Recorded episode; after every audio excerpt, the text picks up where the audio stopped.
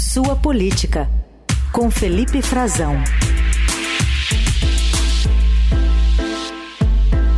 Fala, Frazão, tudo bem? Bom dia.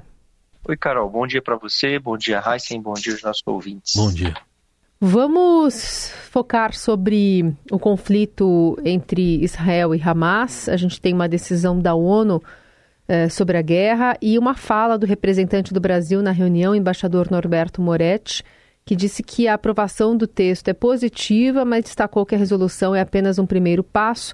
Também disse que o texto aprovado nesta quarta é menos abrangente do que a resolução brasileira. Unfortunately, the resolution we have just adopted falls short of these bold but necessary steps. We do hope that if truly and urgently implemented, today's decision will at least mitigate the dreadful situation we have before us. Está aí a fala do representante eh, brasileiro nessa reunião da ONU que pede uma pausa humanitária nessa primeira resolução sobre a guerra, Frazão. Verdade, Carol. Tá, tá correto, né? A, a avaliação dele é precisa. O embaixador Moretti falou o que é verdade. A gente lembra que no mês de outubro o Brasil estava à frente do Conselho de Segurança e tentou aprovar uma resolução muito parecida com essa em termos de objetivos e de textos também, né, de, do que se expressava, mas ainda mais dura, e falava expressamente na condenação aos ataques terroristas do Hamas, usava termos mais contundentes em relação a isso. E foi, naquele momento, vetada por outros interesses dos Estados Unidos, que queria é, privilegiar uma diplomacia presidencial, a presença do presidente deles, Joe Biden, no Oriente Médio, faz, tentando encontrar uma solução, e também dizia que a menção, não havia menção ao direito de Israel de se defender, quer dizer, os interesses políticos daquele momento eram outros, não os que estão é, mais latentes agora e que levaram à aprovação desta resolução de um país também visto como sem, sem um lado bem definido, sem muito interesse no conflito que é Malta é, também foi aprovada por 12 votos, assim como o mesmo placar que tinha a resolução brasileira. 12 países votaram a favor, ou seja, um, muito próximo também, muito parecido nesse sentido. Três países se abstiveram, ninguém votou contra, ninguém exerceu o direito ao voto. Quem se absteve foi a Rússia e o Reino Unido, como também havia ocorrido com o texto do Brasil, e os Estados Unidos agora que dizem que deixaram de votar a favor porque justamente porque faltou uma condenação expressa aos ataques do Hamas. Quer dizer, aquela questão que eles alegaram do direito de defesa de Israel, né, que a gente eh, que eles que eles vieram é, reclamaram, né, naquela primeira votação, ela não, não apareceu agora. Quer dizer, aquele argumento, né, a alegação de não vamos votar porque não, não, não, o texto não menciona expressamente o direito de defesa de Israel.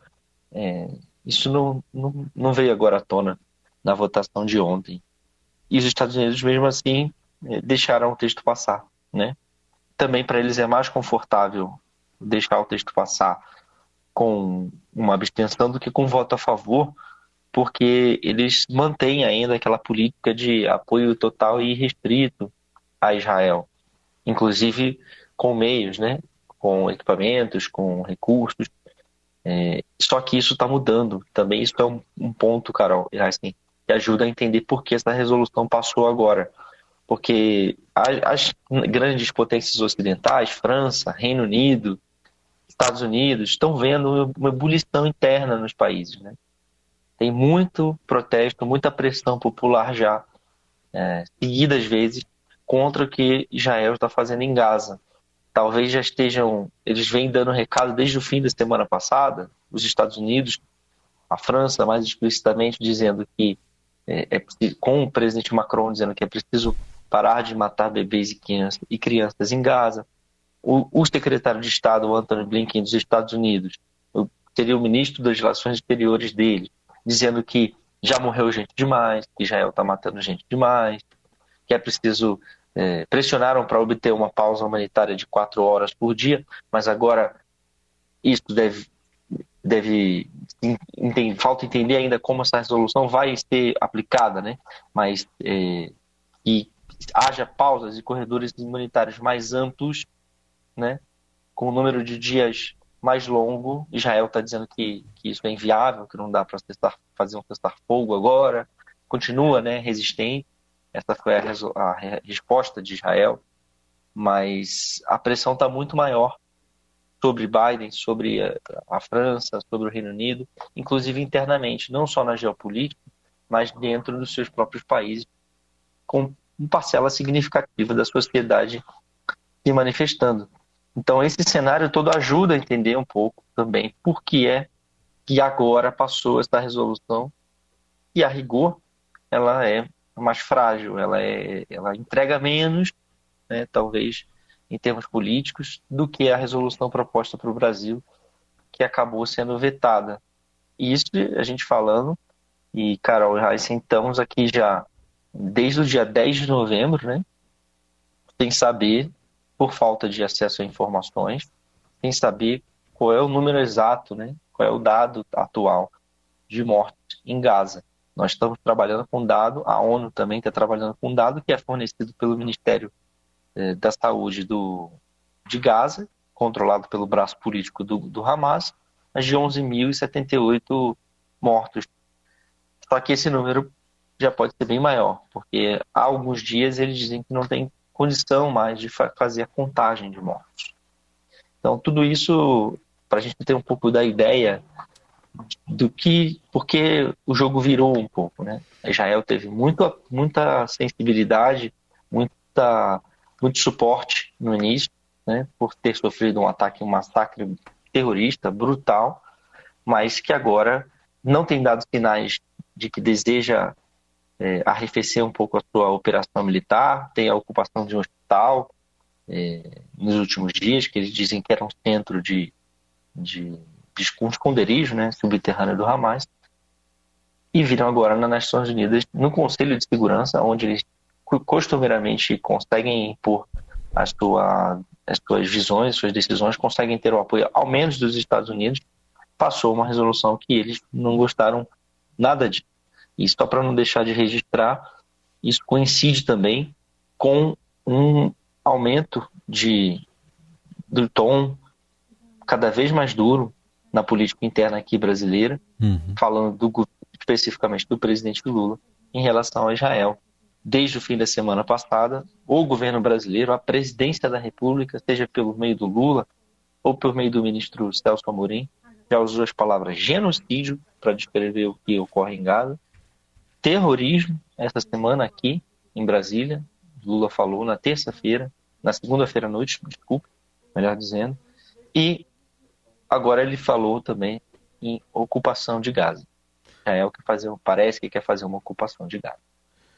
Bom, Frazão, outro assunto do dia também, é, ou não só do dia, mas da semana, tem sido essa visita de, de uma representante de uma ONG que seria ligada ao Comando Vermelho ao Ministério da Justiça. É, o próprio presidente Lula saiu em defesa do ministro Flávio Dino, que é bom registrar, o Estadão desde o início disse que essa representante aí não se encontrou com o ministro, mas que tem fake news circulando, até botaram lá uma humorista lá como se fosse ela. É verdade. Né? Mas como é que está essa reação em socorro ao Flávio Dino? É, me, me chamou a atenção que o Lula tem entrado na parada, né, Heisen? Carol, porque quando o Lula faz isso, e faz isso é, nas redes sociais, ele divulga um texto afirmando ter solidariedade a Dino, dizendo que ele está sendo alvo de ataques absurdos, artificialmente plantados. Acho que também não explica, né? Por que é que o governo pagou uma passagem, né, pagou despesas para que ela viesse até aqui, porque ela foi indicada para um comitê do Amazonas, para fazer reuniões no Ministério do Direitos Humanos, quer dizer, o, o governo paga as coisas sem checar, né? Por que é que, a, que, a, que ela pôde entrar e circular livremente no Ministério com tantas acusações e vinculações? É, não, não há uma, nenhum tipo de checagem sobre isso. Quatro assessores, né? Quatro autoridades públicas do Ministério a receberam, né? Então, tem, isso tudo tem problemas, eles precisam responder. E o Dino, por enquanto, está na dele, né? Está tentando sair de perto, porque o contexto disso tudo, dos ataques, e fora o absurdo que é a reportagem, o que a reportagem revelou, ela é a mulher do, do, do tio Patinhas, né, um dos líderes do Comando Vermelho lá na região norte, no Amazonas. É, fora o, o disparate total, que para mim quem melhor definiu foi a Eliane Cantanhede, nossa colega aqui do, da Eldorado, do Estadão, dizendo que ela é uma demonstração de audácia, né? Isso é uma demonstração de audácia, de poder, claro, da facção, porque ela provavelmente não deve ter conseguido muita coisa, né? Não, não, não deve ter tido nem. Era a primeira visita ali, segundo se sabe, os, as autoridades falam que ela era uma desconhecida para eles, não, não, foi levada por uma ex-deputada estadual, Janira Rocha, do Rio de Janeiro, que há anos está trabalhando na advocacia criminal. Então, o que é que fica disso, né? Que o Lula entrou na parada porque o Dino ficou muito queimado. Porque o governo perdeu o discurso e a pressão é muito grande em relação ao Flávio Dino, que era até então o escolhido, né, ou favoritíssimo escolhido para ser indicado ao Supremo Tribunal Federal. E aí a política aqui em Brasília, nos bastidores da República, está em polvorosa, tentando fazer com que Lula retire, né, ignore a opção Flávio Dino e passe para outras duas opções que ele teria na manga, ou dois candidatos que se candidatam, que têm grande apoio, né, que são o ministro Jorge Messias, da Advocacia Geral da União, o Bessias, aquele famoso Bessias, do caso da Lava Jato, para quem não o conhece, e o Bruno Dantas, do Tribunal de Contas da União. Então, é isso que está como pano de fundo e o governo está tentando reagir, porque pela primeira vez também se vê contra as cordas, com uma grande munição para a oposição, nas redes sociais, sobretudo, vinculando o governo a uma facção criminosa. Então, esse discurso, né, esse discurso que se propagou a partir de um fato verdadeiro, como você disse, registrou o Estadão fez uma reportagem correta, que está tecnicamente correta, não há erro de informação. Deixa bem claro que ela foi recebida por quatro assessores do ministro, não pelo ministro, mas o governo perdeu completamente o discurso, não soube reagir e, além disso tudo, vê né, o Flávio Dino, o seu favoritíssimo para o Supremo, praticamente agora sofrendo uma baixa forte e com campanha contra a sua indicação, aproveitando-se desse fato. Felipe Frazão conosco na semana que vem, agora terça-feira, no Jornal Dourado, atualizando né, essas informações de bastidores, tanto em relação à indicação ao Supremo Tribunal Federal, que deve vir até dezembro ou não? Será que a gente vira o ano ainda com esse espaço vago, Frazão? Deveria, né? Deveria vir, né? Não há nenhuma garantia, mas é, agora com essa fervura em alta aqui em Brasília, eu não sei não, viu, Carol? Não sei se o presidente vai antecipar ou vai esperar um, um pouquinho. Ele já daqui a pouco está viajando, né? Eita. Mais uma viagem internacional no fim do mês, do início de dezembro, depois tem bastante compromisso ali no início de dezembro internacional. Ele volta a viajar. E, e pode até indicar, mas tem a sabatina também, né? Aí não, acho que não rola a sabatina. Pois é, tem, tem, não, tem, tem sabatina, aí tem o recesso, tem as, as uhum. votações obrigatórias do Congresso, pode ficar só para o ano que vem, sim, não, não é um cenário, é, é um cenário plausível, mas é, tudo, tudo negociado no Senado, né? Sim. Porque com, com, uma, com uma situação, um acirramento desse é muito, fica de fato um, politicamente muito difícil para o Diro, né? Ele pode, vai ser um desgaste muito grande indicá-lo, né? se for ele, né? Nesse momento, com com o noticiário do jeito que está. Frazão, obrigada. Bom trabalho. Obrigado a vocês. Tchau, tchau. Uma excelente quinta-feira para todos.